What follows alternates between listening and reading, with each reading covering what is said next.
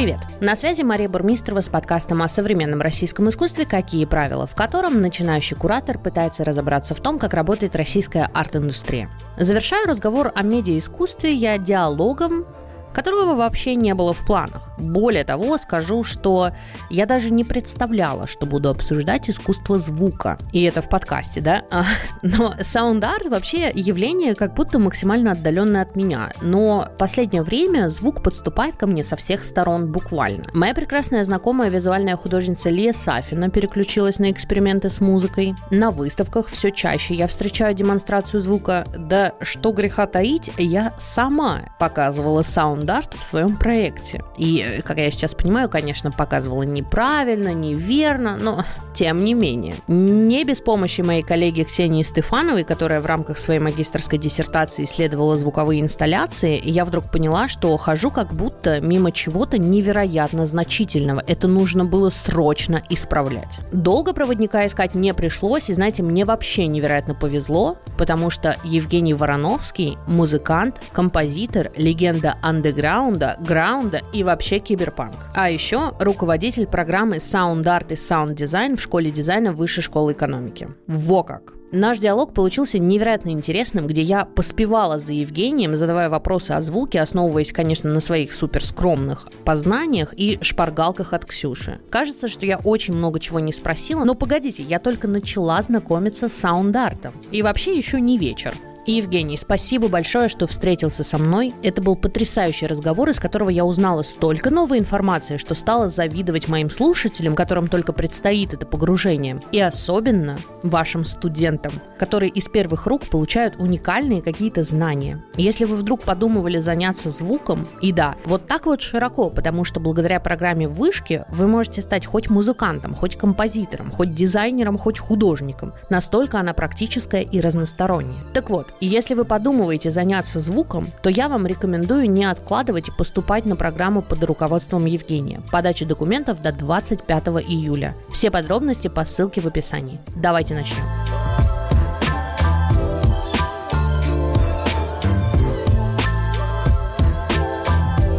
Евгений, здравствуйте. Здравствуйте. Я все время говорю о том, что я ничего не понимаю в фотографии, я очень мало чего понимаю в медиаискусстве, но есть одно направление в медиа, которое вообще вот далеко от меня максимально, и это саунд-арт. Поэтому я невероятно рада, что вы пришли, что вы согласились, и мы сможем об этом поговорить. И первое, с чего я хочу начать, это с вашей текущей деятельности с кафедры НИО По-моему, это уникальная кафедра для России. Да? То есть это единственная штука в поле академического образования, которая работает со звуком сегодня. Пожалуй, не единственная, кто, конечно, кто в России работает в этой сфере, но, правильнее сказать, первая и на данный момент единственная а, кафедра саунд-арта. Может, скоро появится еще там много разных кафедр, но мы исторически первые, значит, и мы вручили наши первые дипломы вот буквально неделю назад, которые весьма и весьма содержательные, интересные, самое главное, разносторонние. И поэтому находимся на некотором подъеме. Вот. У нас сейчас будут наборы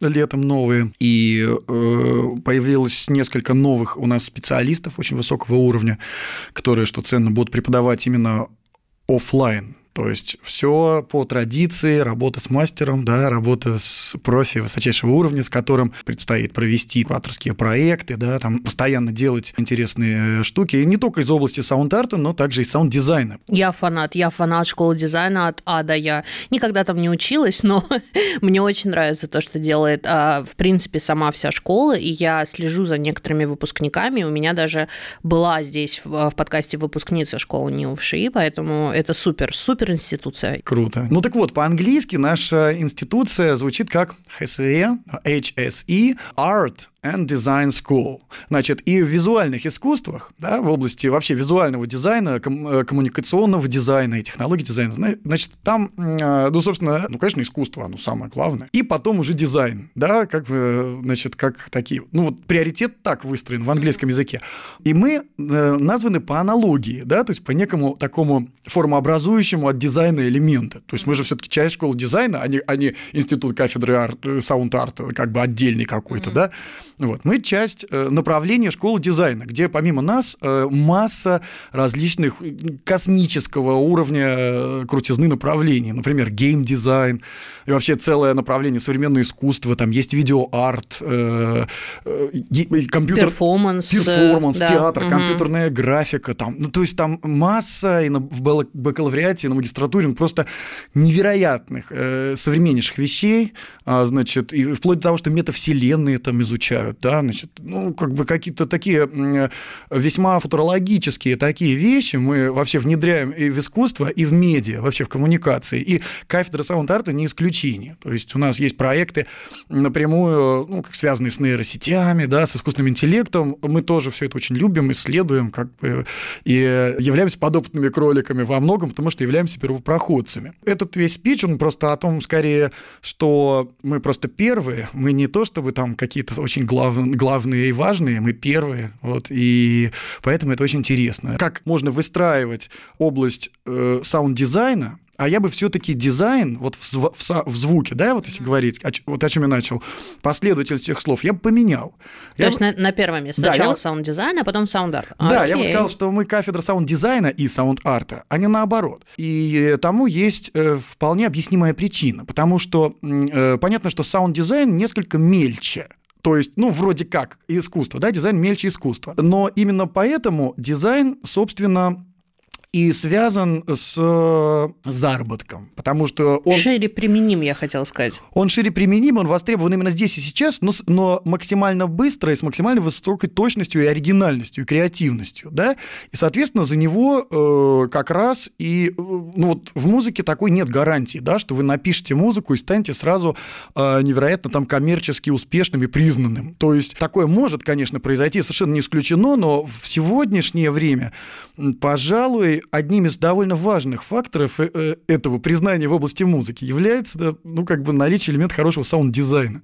То есть, если у вас есть хороший саунд-дизайн... В том числе, да. Да, такой современный, футуристический, э, технологический, сложный и в то же время доступный, да, то ваша музыка, в общем-то, на рынке, ну, современном, где не только, вот, я, даже если говорить об очень простых формах музыки, да, или о каких-то очень таких, ну, специфических, ну, то есть, понимаете, там в шансоне и в хип-хопе дизайн очень важен, саунд-дизайн, да, то есть как бы плохо задизайненные вещи, они, ну, ну просто мог, не могут не выстрелить, хотя, конечно, исключения, ну, подтверждают правила, бывает, что так, так плохо, э, что, что даже... так хорошо. Что даже хорошо, я не буду сейчас приводить примеры, но, в общем, мы с вами знаем а, вообще о эстетике трэша, да, трэш-культуры, конечно, в, в искусстве трэш-культуры тоже случается и бывает очень, ну, как бы доходит достаточно э, таких громких э, медийных э, моментов. Ну, Сергей Пахомов, например, художник, да, вот мой друг большой и соавтор. Мы, кстати, совместный альбом тут один э, задумали с ним.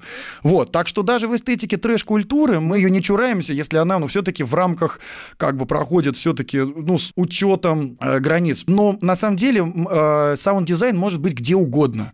Поэтому э, мы работаем, естественно, и с э, hi-res ом, мы работаем вот с очень э, такими э, сложными интересными э, тонкостями в области звукового синтеза. Ну, допустим, наш преподаватель Александр Синько, да, научный сотрудник наш и, и куратор э, дипломников, у него есть запатентованная собственная техника синтеза. Он сам разработал на, на Pure Data э, технику синтеза и... Синтеза в смысле звуков? Да, синтеза звука с нуля. Ну, то есть у звука есть как бы различные известные нам э, техники, э, да, то есть э, там аддитивная форма синтеза, субтрактивная, там какая-то, там F, э, еще имеется в виду FM синтез, например. Угу. Да? Это вот. единственное первое, что я поняла. Да, гранулярный синтез. Угу. И масса других. И, в общем, изобретают даже сейчас достаточно часто много новых инструментов, что само по себе является частью саунд-арт, кстати, повестки, потому что любой современный звуковой объект, ну, он может быть инструментом просто новым, да, как саунд-арт может внедрить какой-то новый инструмент, который потом вполне войдет э, в число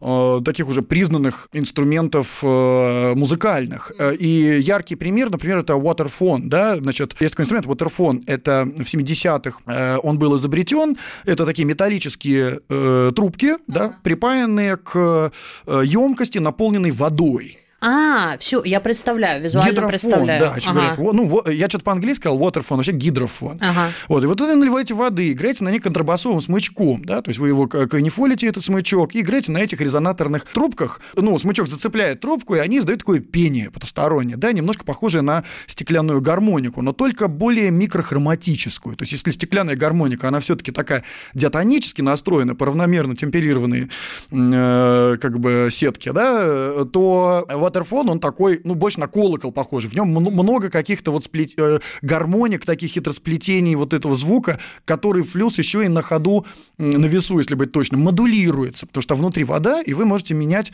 угол наклона э, микрохроматического звука. Ну, в общем, это совершенно невероятный инструмент, в итоге которого никогда не было просто раньше. Не, не было инструментов, которые включали бы вообще воду в себя. Разве что стеклянная гармоника была, там э, кончики пальцев, значит, смачивали в воде и трогали, значит, крутящуюся хрустальную такую, как бы сказать, ну, цилиндр такой, да, расширяющий цилиндр. И... Я еще вот э, из такого же плана э, вспоминаю стаканчики. Ну, то есть, знаете, тоже вот когда это э, мочат кончики пальцев и играют на стаканах. Это оно и есть. А, это оно и есть. Окей. Ну, в смысле, а стеклянной гармоники, они бывают двух э, видов, да, бывает вот такая крутящаяся механическая, значит, э, механический цилиндр крутящийся, и можно то же самое, можно настроить так, как вам необходимо, потому что, ну, доливаете воду. Да, там количество воды и размер, ну, в смысле, диаметр этого стакана тоже, по-моему, влияет на все то, что... Да, все, и материал влияет, и, и объем, и насколько он заполнен водой, и, в общем, там можно очень тонко настраивать между собой, чтобы их темперировать. А, а на, в случае с крутящимся вот этим э, цилиндром там просто зоны, да, он зонир, зонированный такой, вы трогаете его пальцами, он, соответственно, воспроизводит этот звук. Вот. Э, и это очень, кстати, э, такие классические, из примеров классического искусства примеры, потому что последним произведением законченным Моцарта, да, Вольфганга Амадея Моцарта, является как раз адажио для стеклянной гармоники. Вау, да. я не знала этого И вообще. Моцарт даже писал кому-то в письме, помню, вот кого, кто был адресатом, что никогда не слушай музыки стеклянной гармоники, она там расстраивает душу, там негативно влияет там, на, на что-то. И вот он, и он написал, значит, вот это адажио. То есть дело в том, что мы знаем, что последнее произведение Моцарта — это «Реквием», но «Реквием» был не завершен, как известно, и закончил э, «Реквием» его ученик Зюсмайер. А последним законченным текстом, а в музыке, в отличие от саунд-дизайна, кстати, текст очень важен. Почему? Потому что э, вы, как бы сказать, конвертируете свою музыку в текст, ну, в нотный, да, или это может быть мелодия, ну, просто непосредственно в память, если это народная музыка. Ну, она тоже записана где-то как-то. Э, вот, э, в итоге. И вот этот текст, э, нет гарантии, что вот он э, сейчас вам, ну, пригодится человечеству, да, то есть мы знаем массу примеров музыки, которая стала очень известной через некоторое время. Классический пример – музыка Баха, да, который полностью забыт, потом заново Мендельсоном, значит, э, на свет Божий извлечен, и, и Бузони его, соответственно, популяризировал там дальше, и другие композиторы и, и музыканты. Вот, то есть, то есть музыка немножко надеется на то, что она может быть после смерти автора да, значит, как-то все-таки включиться в эту реальность и сработает, да, как такое капсула времени. А вот в случае с саунд-дизайном мы, конечно, знаем примеры великих э, саунд-дизайнеров, да, которые повлияли на исторические процессы, на техники э, саунд-дизайна, но сделаны эти произведения были именно вот э, на текущий момент исторический определенный, да, что привело к э, техническим прорывам. То есть э, в области саунд-дизайна э, э, те работы, которые до нас дошли из прошлого, они все прорывные в плане, плане технологий и в плане того, как вообще авторы работают ну, с этим. На тот момент, в смысле? Конечно, но они прорывные даже и сейчас. Делия Дербишир, Раймонд Скотт или наша студия Мультзвук, да, там, допустим, Шолпа, э, которые изобрели просто синтез оптический и так далее. То есть все прорывные как бы технологии. И у Скрябина, кстати, тоже его вот эта э, строчка в Прометее для партии э, света, да, для цвета, если быть точнее, да, Лючи она называется по-итальянски. Это тоже ну, прорывная совершенно вещь. Никто никогда до Скрябина не писал э, партитур для света. Давайте так вот уточним, как минимум, да. То есть э, э, это первое произведение вообще в области мультимедиа-арт получается, такое задокументированное в виде текста, да. Там есть партитуры, не имеющие отношения к музыкальным инструментам. А, вот, что для саунд-арта, кстати, является вообще э, основой, да, вот это мультидисциплинарность, дисциплинарность и э, взаимодействие с какими-то другими видами, подвидами искусства, то есть такая вот как бы более околонаучная или прям напрямую научная дисциплина, которая связана еще и с пространством. Вдобавок, да, то есть технологиями. Саунд-арт довольно сильно связан с технологиями, которые являются прорывными, ну, вот, то есть новаторскими, инновативными. Угу. А в области музыки мы все-таки очень много имеем музыки, как сказать, э, классической, да, то есть такой ортодоксальной, э, ну, или там, скажем, взять духовную музыку. То есть музыка — это устоявшаяся традиция, да, э, музыка может быть новой и взаимодействовать с какими-то новыми типами языка или использовать новые музыкальные инструменты, и вот тут, вот в этой точке, значит, когда идет взаимодействие, там, скажем, с перформансом, с какими-то видами перформанса или с там датчиками, с объектами, с технологиями, с научными открытиями, да, и так далее, с конвертацией данных. Вот тогда, соответственно, музыка и саунд-арт немножко, значит, они вот совмещаются, да, то есть они, они объединяются, они делят некое поле смысловое. В музыке ведь что важно? Интонация, точное соблюдение интонации, и, э, ну, скажем, в тональной музыке это мелодия, в атональной э, музыке это, ну, скажем, такая структура все равно. Потому что если мы берем атональную музыку, лишенную текста и структуры, э, ну, ну, мы тогда, собственно, от музыки немножко уходим как раз опять куда-то там в шум. И вот тут нас уже с распростертыми объятиями встречает саунд-дизайн, который шум очень любит, э, но любит шум как встроенность в пространство. Потому что шум в музыке ничего не значит как таковой. Шум в музыке — это одно из изобразительных средств. То есть вы можете э, использовать и в классической музыке шум, там у Чайковского это стрельба из пушки, увертюра 712 года, да, э, или э, там, допустим, вообще в архаической музыке очень много встречаем, да, там в буддийской, в тибетской тоже шумовых эффектов.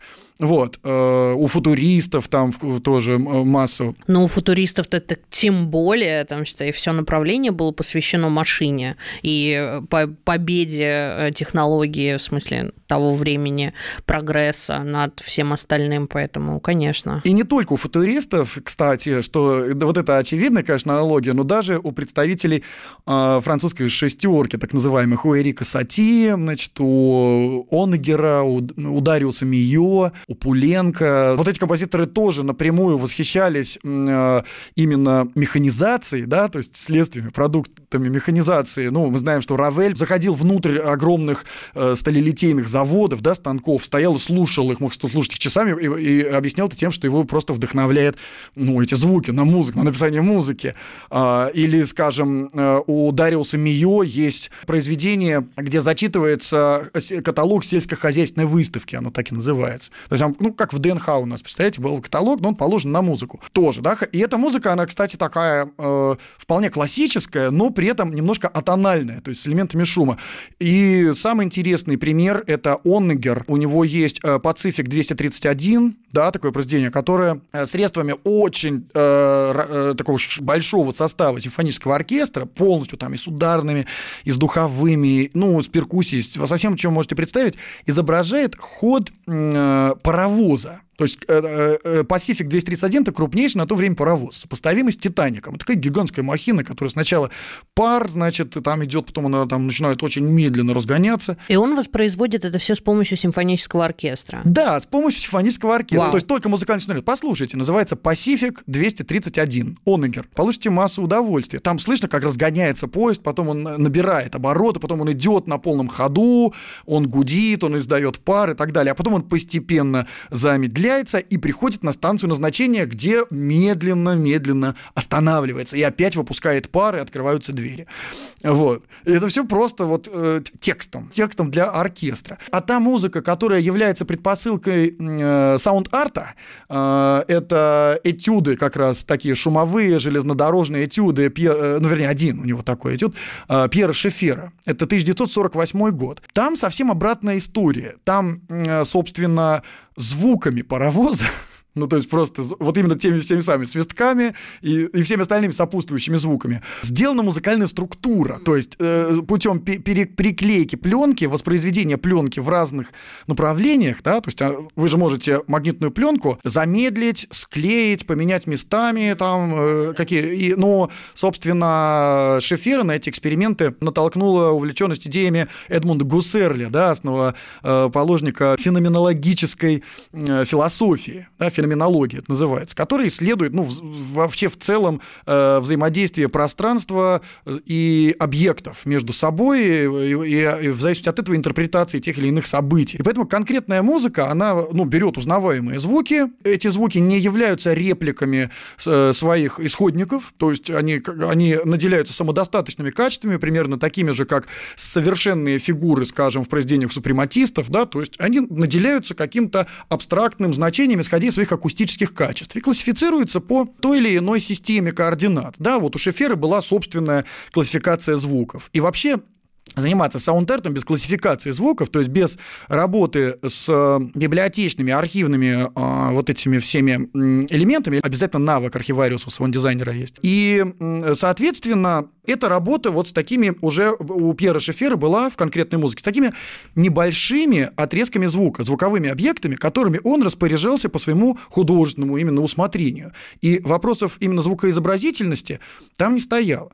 Но в целом он делал со звуком почти все то же самое, что мы делаем на компьютере сегодня. Ну, просто нам не нужно 150 магнитофонов вокруг себя ставить или акусмониум. Контент в области звука, который одновременно несет себе ценность как художественную, так и исследовательскую. И вот это вот исследовательская часть, лабораторная часть, как, как, э, она как раз э, для саунд-арта очень важна, потому что саунд-арт э, исследует не только музыку, но и процессы, которые либо э, связаны со звуком, либо являются следствием звука, либо его исходником, источником этого звука. Поэтому саунд-арт совершенно не обязательно музыкален, но он может использовать музыку как часть. И более того, музыка может быть функциональной или библиотечной библиотечной. То есть есть ведь огромное количество музыки, которую мы, ну, как таковой, э, может быть, даже не воспринимаем, потому что это музыка в рекламе, музыка фоновая. Мы как институция в состоянии обучить, мы это делаем, значит, вот занятию и саунд-дизайном, и саунд-артом от и до. То есть к нам может прийти человек совершенно ничего об этом не знающий, ничего не сведущий. И вне зависимости от того, хочет человек этот быть саунд-дизайнером, саунд-артистом или саунд-продюсером, или, может быть, он хочет быть исследователем, и тогда для него предусмотрен э, трек э, научно-исследовательский. Но так или иначе, человек, который проходит у нас четырехгодичную систему обучения, это проектно ориентированное э, образование. То есть даже если вы изучаете с нуля теорию музыки или композицию, или, допустим, написание, там, создание зву- э, библиотеки звуковых эффектов, в любом случае вашей итоговой работы в результате модуля будет контент вот, оформленный, концептуально, завершенный. Хорошим будет или плохим, вот покажет просмотр. В тех случаях, когда, допустим, вы там, написали мелодию, или вы написали песню, или вы э, написали синтезатор, э, к примеру, свой собственный, да, то есть, э, или вы написали озвучку, или, или в области полевых записей вы сделали что-то для, а, исследовали, какую-то архивную провели работу. То есть все это классифицировали, описали, упаковали, представили. Или вы просто написали статью, исследование как, на тему, допустим, взаимодействия э, звуковой индустрии вообще с музыкой, какие есть тенденции, какие есть там метрики, какие есть э, платформы новые, технологии какие есть. Или, например, тут чуть сложнее в искусствоведческой такой сфере, допустим, сделали исследование очень серьезное, такое на некую узкоспециальную тему. То есть есть несколько вот э, треков, по которым мы обучаем. Там внутри, конечно, есть и, рек- и рекламная музыка, и там графические партитуры для э, концептуальных всяких перформансов, ну, такой сонграйтинг, написание музыки и э, составление партитур, и битмейкинг различных совершенно направлений, от IDM там, и техно до там драм н бейса и чего угодно. Ну, то есть это тоже все есть. И, то есть оно как бы проходит проходит такими модулями э, по всей э, программе, да, все эти четыре года. И, конечно, работа э, на внешних площадках, театральных площадках, галереях современного искусства, там, студиях, ну и так далее. То есть... Но по итогу получается, что ребята выпускаются, овладев каждым отдельным, я называю это инструментом, да, внутри работы со звуком.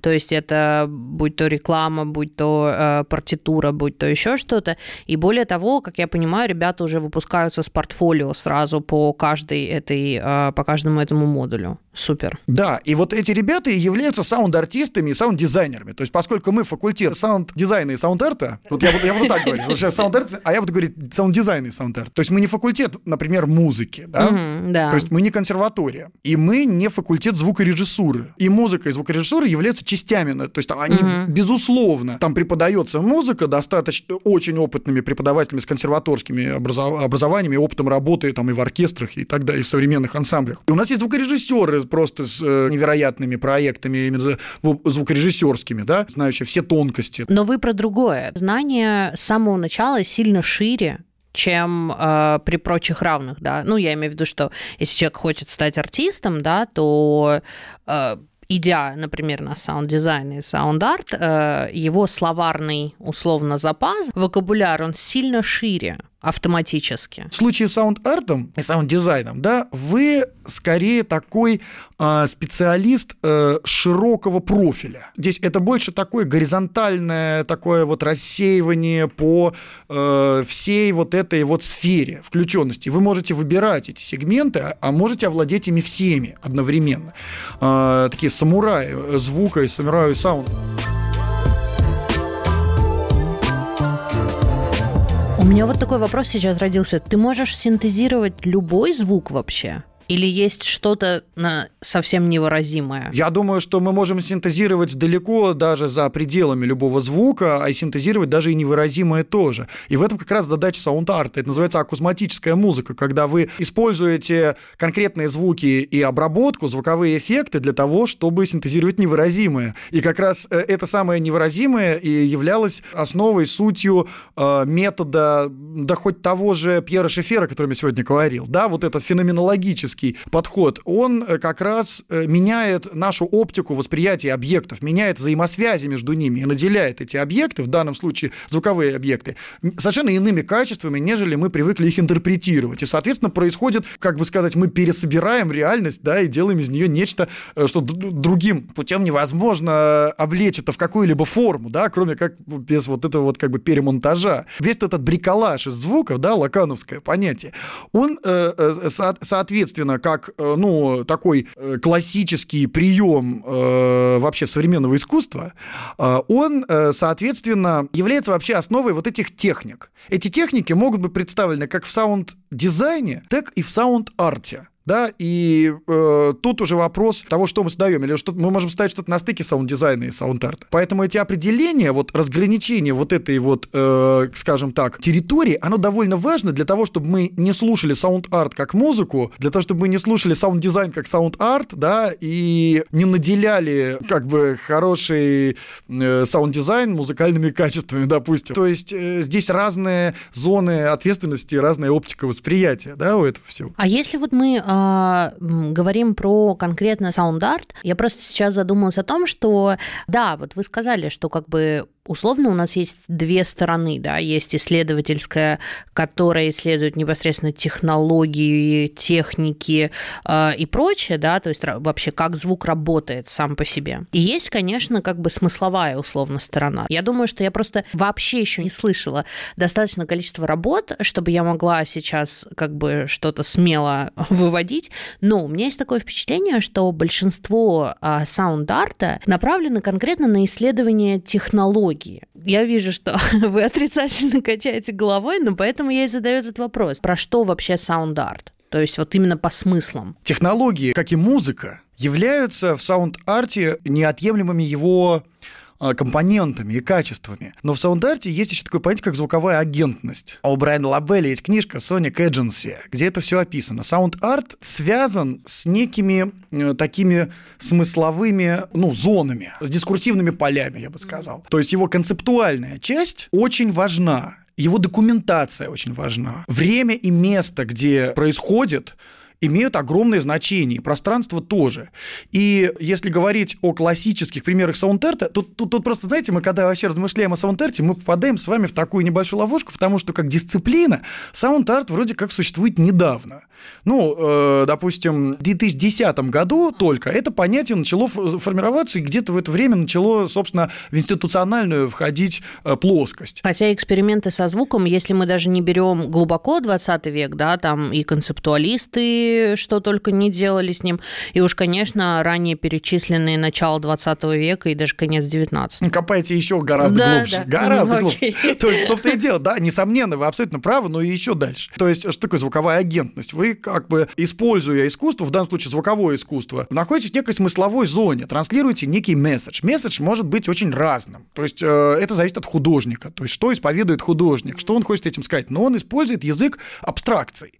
То есть, он использует язык музыки, он использует язык вот э, звуковых объектов. И при помощи этих звуковых объектов, расположения их в пространстве и использования технологий, да, которые эти звуки выпускают на поверхность, э, дают им возможность быть услышанными. А тут еще важно, что галерейный формат это не концерт, то есть э, звук в пространстве, да, вот саунд-арт, он очень сильно связан еще с местом. То есть вы приходите в некое место, и э, там посредством звуков художник сообщает вам э, некий месседж или демонстрирует некий метод.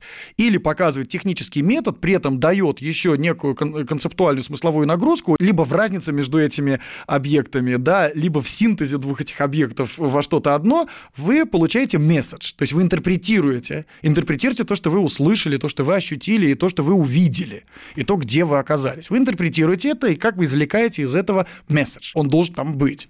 Саунд-арт без месседжа – это не саунд-арт, это, это нойз. Вот, просто это, это другое. Соответственно, э, вот первое, с чем он связан, это с местом. А если говорить о музыке, в чем разница между музыкой? Музыка связана со временем. В саунд-арте ваша это э, как бы инсталляция звуковая или э, выставка, она начинается тогда, когда вы ее посетили. Ну, допустим, галерея открывается в 10, вы пришли к 10, угу. и галерея закрылась в 22.00, и вы ушли в 22.00, весь день там провели. Ну вот, значит, для вас э, саунд-арт инсталляция столько и существовала. Но, но с другой стороны, если вы пришли туда в час, потом ушли, а потом вы решили прийти туда еще там побыть, или пришли в другой день, она начинается, заканчивается для вас тогда, когда вы пришли и ушли. Но все остальное время она существует там, в галерейном пространстве, да, то есть ей сотрудники галереи, допустим, обеспечивают какую-то ну, угу. работу. То есть там нету начала, нету какого-то встроенности в, про- в программность такую, вот, которая, э, когда вот что-то началось, ну, условно, во время, во временной поток, в смысле, да. не время, там, сколько длится, да, конкретно аудиозапись, условно, а именно временной поток, типа, с 0000 до 0000. Совершенно верно. А музыка — это текст, который встроен во время и э, находит, ну, как бы э, интерпретируется текст при помощи звуков, при помощи частот, да, то есть э, текст интерпретируется определенное количество времени. И у музыки есть еще такая церемониальная часть, когда вы приходите, там вам, допустим, там аплодируют, потом играете, когда вы сначала кланяетесь, потом уходите, и в разной форме, да, это и на рок-концертах есть, и, и так далее. То есть она началась, к чему-то пришла и закончилась. И совершенно не обязательно музыка вам что-то сообщила, кстати. Вы, вы испытали, прежде всего, эмоциональные какие-то моменты или, ну, может быть, какие-то состояния какие-то интересные, да, там пришли на рейв, например, и испытали вот такой катарсис, технокатарсис, да, вот растянутый во времени. А в саунд-арте там, соответственно, вот этой точки входа, она, вы ее определяете самостоятельно, да, когда он для вас начнется. Даже если у вас компакт-диск, на котором записан саунд-арт, вы его ставите, и он предполаг... не предполагает, что вы его слушаете как музыку. Вы скорее соотносите то, что звучит на компакт-диске с саунд-артом, да, с тем, где вы находитесь, и как это в целом все взаимодействует. Текст э, э, там отсутствует у него у саунд-арта? А, у меня есть э, две штуки, которые я хочу сказать. Первое, мы а, в выпусках про видео-арт, а, я записывала м, подкаст с Марией Дансес, и мы там очень важную такую штуку озвучили, что видео-арт и вообще, ну, как бы видео – это коммуникация, это коммуникативный процесс. Мне кажется, абсолютно справедливо то же самое про саунд-арт сказать. То есть, поскольку есть реципиент и есть сообщение, э, то это коммуникация коммуникация. Другой вопрос, да, как именно она осуществляется. И вот здесь уже включается пространство, как оно искажает, например, это сообщение за счет там чего акустики, что как это правильно назвать. Дело в том, что музыка тоже является коммуникацией, да, то есть люди, которые слушают какую-то определенную музыку, э, допустим, да, они объединены в определенное эстетическое поле, то есть музыка вызывает у них эмоцию. Ну, чаще всего музыка вызывает эмоцию, и вот ту эмоцию, которую вызывает музыка, роднит этих людей, соответственно, в, в своей такой психосоматике, да, там, ну и так далее. В случае с саунд-артом это не эмоция. Э, саунд-арт не эмоционален. Ему эмоция не важна. Саунд-арту важны смысловые поля, идеи, текст. То есть это в некотором смысле более конкретная, более реальная вещь, чем музыка. То есть музыка это такое нечто абстрактное и чувственное, а саунд-арт это скорее включенность в определенную повестку, включенность в определенный дискурс, в определенное смысловое поле. И в этом смысле саунд-арт имеет больше отношения к пространству, чем ко времени. Потому что, э, вы знаете, э, произведения, которые которые вообще существуют вот в парадигме саунд-арта, они очень сильно превозмогают, они больше времени. То есть саунд-арт больше музыки. Они превозмогают временной процесс не за счет того, что этот текст будет воспроизводиться еще тысячу лет вперед, а, в общем-то, я на более даже архаическом уровне, потому что для саунд-арта текст не обязателен, а важен звуковой объект. И если мы с вами берем э, гусли Давида, эолову арфу, которая описана в Ветхом Завете, это вот саунд-арт, эолова арфа, то же самое. То есть эолова арфа, арф, которая, соответственно, управляется потоками воздуха. Это саунд-арт. Допустим, если мы берем с вами китайские литофоны, то есть это просто разложенные огромные резонирующие э, камни, это саунд-арт, это звуковой объект. То есть на этом можно сыграть музыку, но помимо музыки это еще и скульптура это помимо музыки и еще что-то. Поэтому здесь я прихожу вот к мысли, которую я уже давно развиваю, э, что э, саунд-арт древнее музыки. Просто само слово саунд-арт появилось mm-hmm. относительно недавно, и поэтому возникает ощущение, что это что-то очень новое. Но когда мы погружаемся в саунд-арт и начинаем с вами исследовать историю звукозаписи, исследовать историю нотной записи. Евгений, а мы не можем сказать, типа, звук древнее музыки? То есть это мне вот как будто в этом э, словосочетании, ну, в этом предложении, да, слово саунд-арт хочется заменить на звук. Ну, искусство звука, да, звуковое искусство, да. Саунд-арт это ведь такой, ну, как бы еще иностр... англицизм да. такой, да. И поэтому возникает иногда естественное отторжение. Саунд-арт какой-то там, да, типа саунд, что как-то иностранно все слишком это звучит. А, я предлагаю использовать эвфемизмы, да, то есть звуковое искусство. То есть звуковое искусство современное – это уже такая достаточно сложная штука, которая работает и с, с, с а, искусственным интеллектом, которая работает с психоакустикой. У нас же есть, получается, доступ к цифровому следу, самых-самых разных э, временных эпох, там, потоков временных. И создавая новые вещи, мы делаем это уже с более э, точным и выверенным взглядом на историю искусств. Поэтому делать новое, кстати, стало сложнее. Потому что, раньше, когда вы хотели сделать новое, вы э, изучали историю искусства, да, в котором вы работаете, в той или иной степени, в которой может делать человек. И, соответственно, дальше э, вы э, делали нечто новое, и если вам повезло, если действительно никто не написал, а это я помню чудное мгновение, мгновение до вас. То про вас, э, если про вас написали первым, то все, все лавры ваши.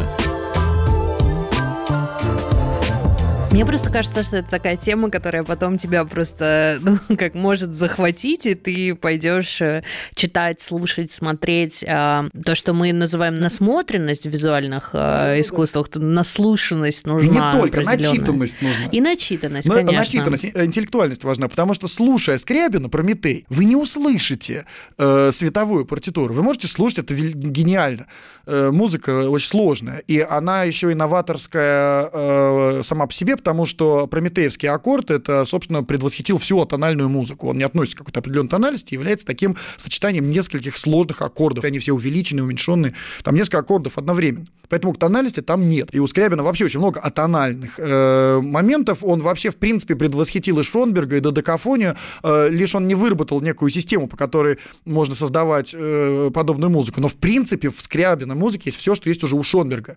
Но вы этого не услышите. И вы не услышите э, в его музыке с партию света, потому что для того, чтобы воспринять партию света, нужно э, либо быть в пространстве и ощущать этот свет синхронно с музыкой, либо хотя бы читать эту партитуру и, и видеть, где он там записан. То есть это э, поэтому специалисты, которые у нас преподают, нет, я бы даже сказал не так, скорее специалисты, которых мы выпускаем, они являются как раз именно специалистами в области саунд-арта, то есть специалистами в этой области от и до абсолю, абсолютными профи. То есть как, как музыканты только или как звукорежиссеры только, они, конечно, изучают это не столь досконально. Да? То есть как, вот, ну, как музыкант изучает музыку, звукорежиссер звукорежиссуру.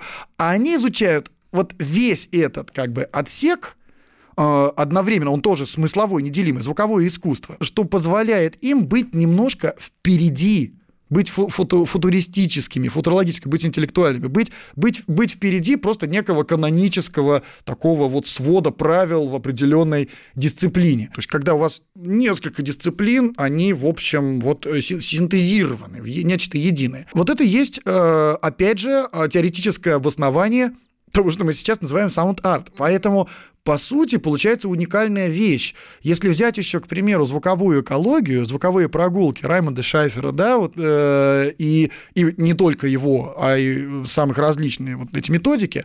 У нас есть Румянцев, например, такой тоже замечательный у него труды по звуковой экологии, советский исследователь.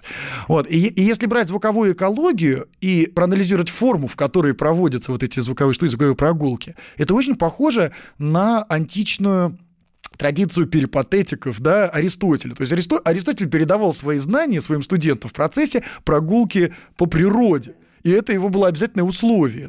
Звука, значит, обучение звуковой экологии происходит абсолютно по точно такому же сценарию. То есть не, не, не гуляя по, ну, не обязательно природе, но не, где-то не, не совершая прогулку, вы, вы не изучите звуковую экологию. Вам нужно взять диктофон и, в общем-то, анализировать окружающее пространство. Это то, что мы называем, мы в смысле не, не посвященные люди, биоакустикой, или это не, немного другое? Не, вы путаете немножко.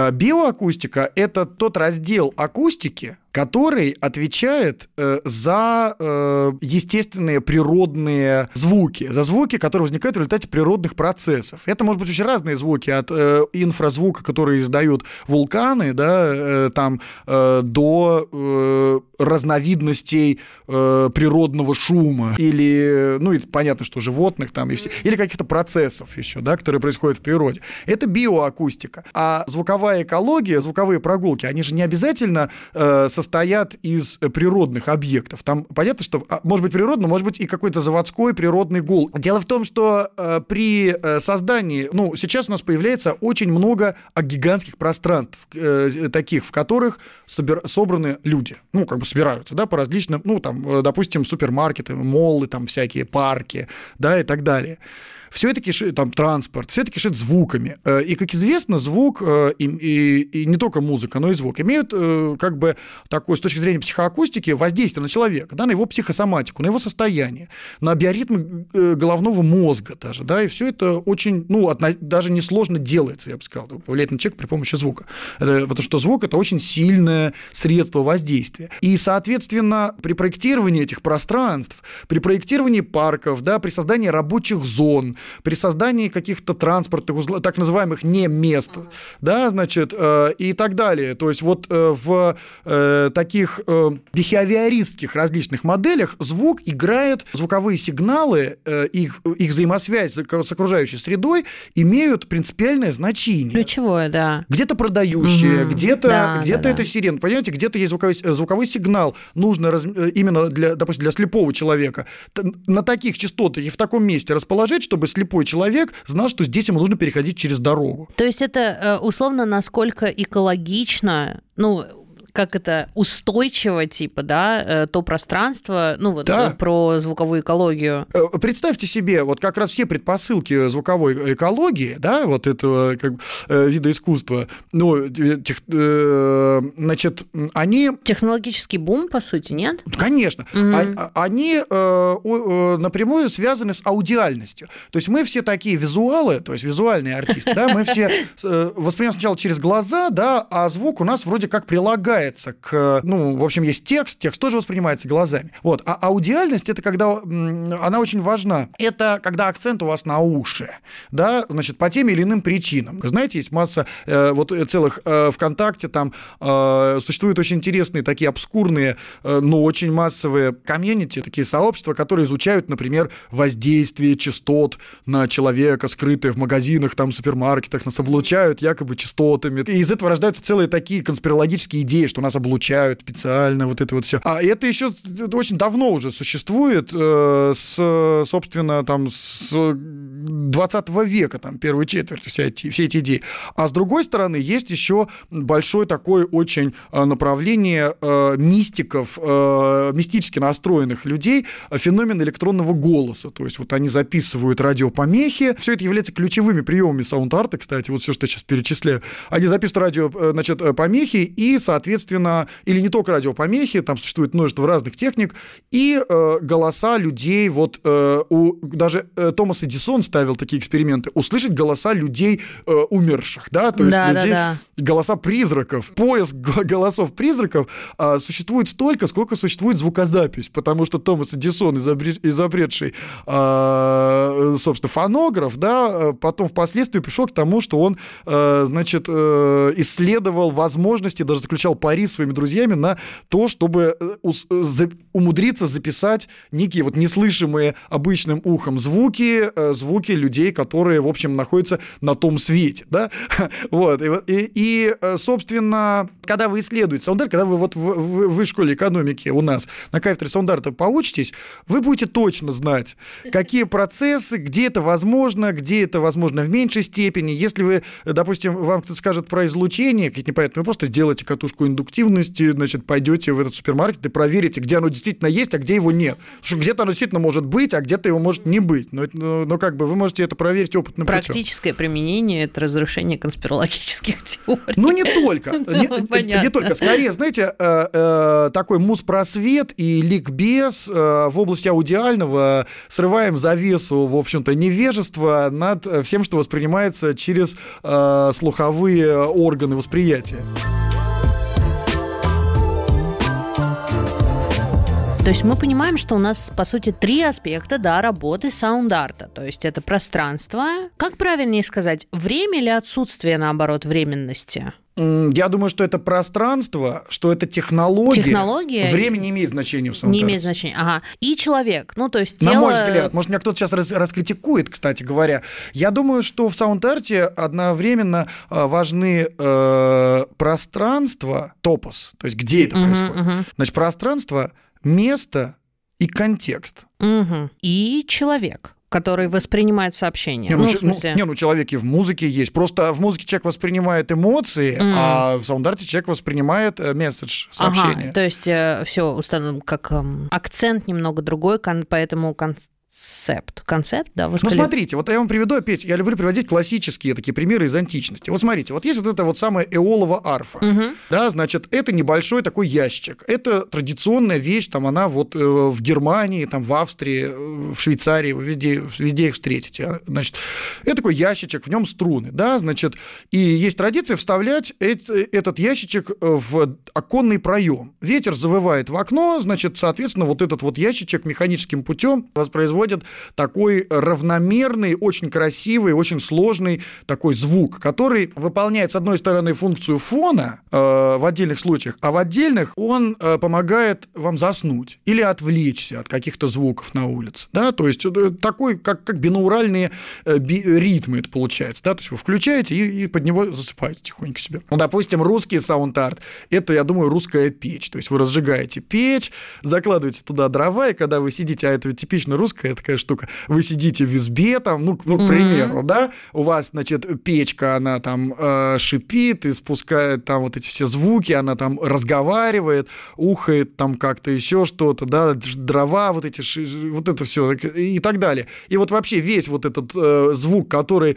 э, вот русская изба, ну, я почему так акцентирую, потому что э, по устройству э, дома в России вообще, да, то есть наши вот, и, вот деревянные. Избушки.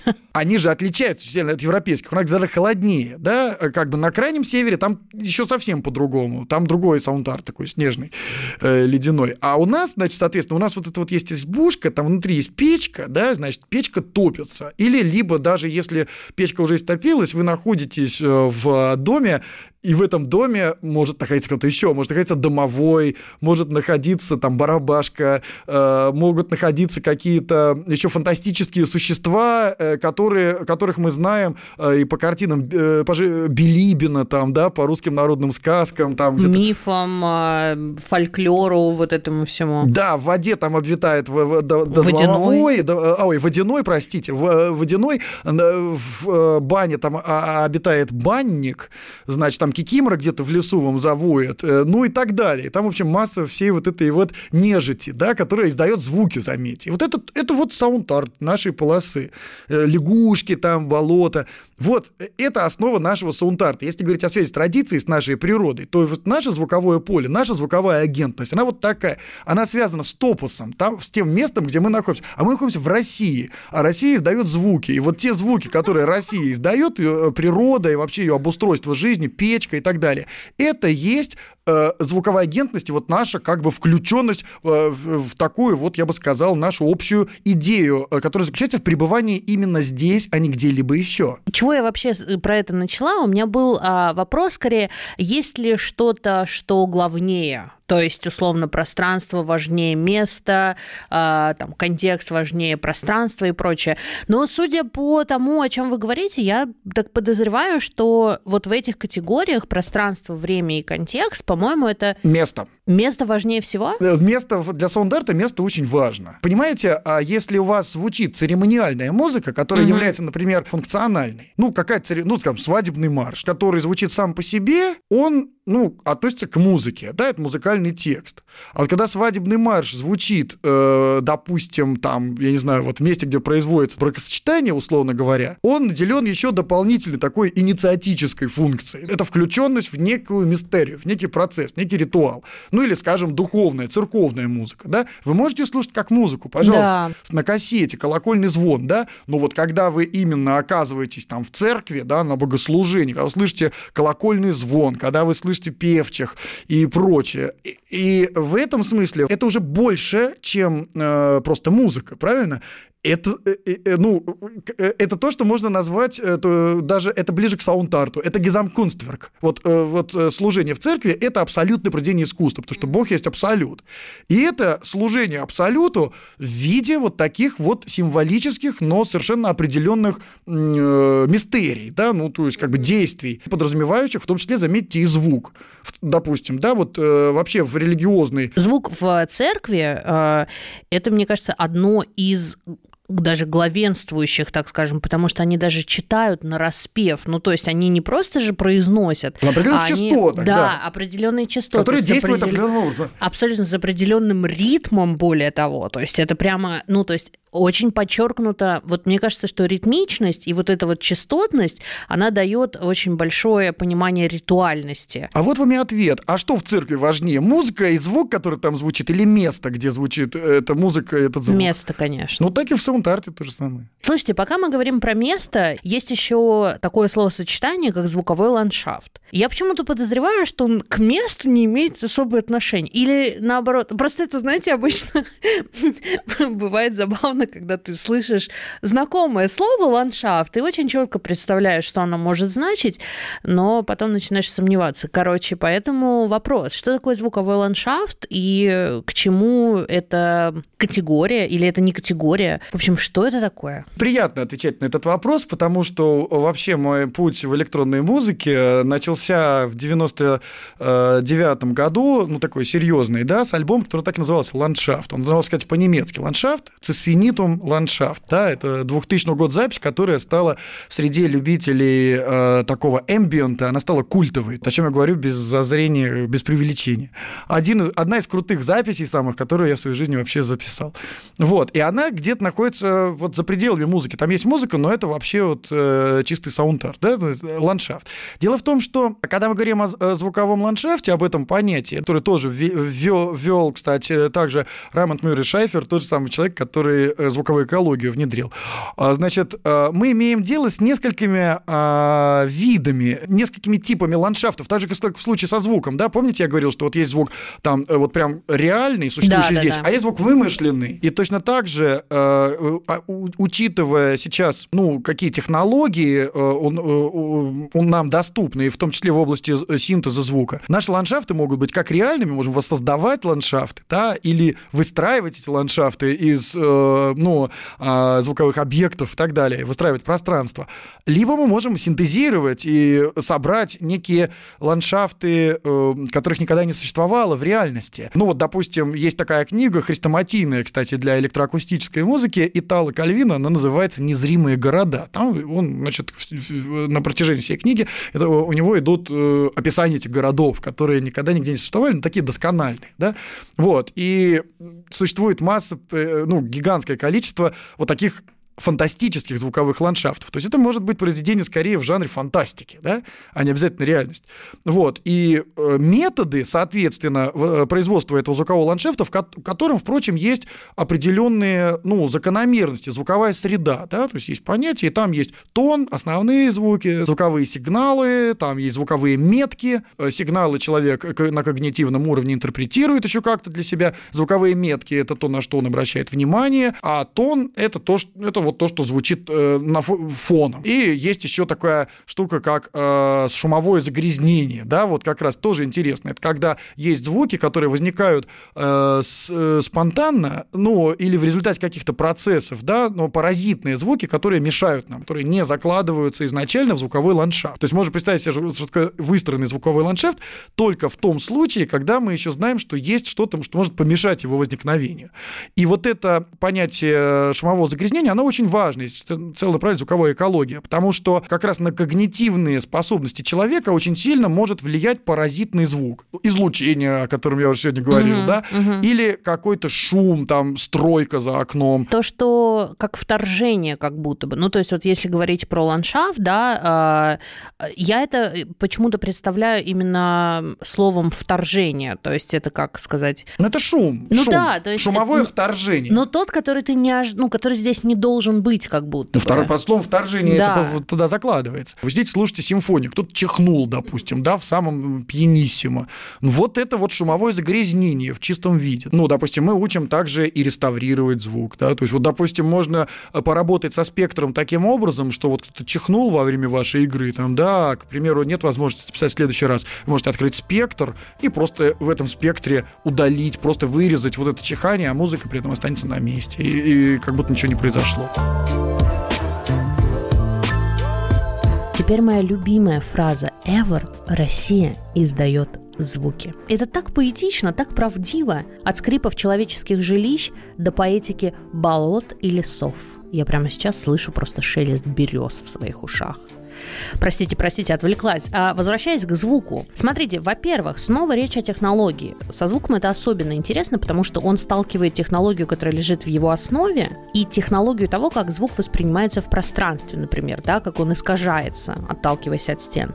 Или тот же самый слуховой аппарат человека, да, как мы воспринимаем звук. Во-вторых, интересная тонкая граница между саунд-дизайном и искусством. Лучше, конечно, чем это уже сделал Евгений, я точно не объясню эту разницу. Скажу лишь вот что. Если вы сталкиваетесь со звуком в пространстве музейном или галерейном, пытайтесь понять сообщение, которое за ним стоит. Про что этот звук? Это просто шум, скрежет, мелодия, или за этим нужно услышать что-то гораздо большее? Однозначно теперь, вооружившись этим диалогом, я буду ждать встречи со звуковыми инсталляциями. Теперь-то я уж точно готова. А вы? И да, не забудьте чекнуть программу по саунд-арту и саунд-дизайну в Высшей школе экономики по ссылке в описании. Как и всегда, проект имена, звучащие в нашем диалоге, вы сможете найти в описании к выпуску. Присоединяйтесь к нашему сообществу ВКонтакте «Какие правила дневник подкаста». Еще у нас есть канал в Телеграм «Какие правила искусства», где вы можете обсудить этот выпуск. Ссылки на социальные сети найдете в описании. Подписывайтесь на нас на любой платформе, где вы слушаете подкасты. Не пропускайте новые выпуски, ставьте оценку и оставляйте отзыв на Apple подкастах. Ставьте сердечки на Яндекс Музыке и фоловьте нас в ВК Музыке. Все это очень помогает продвижению проекта. А впереди у нас много всего интересного. Пока!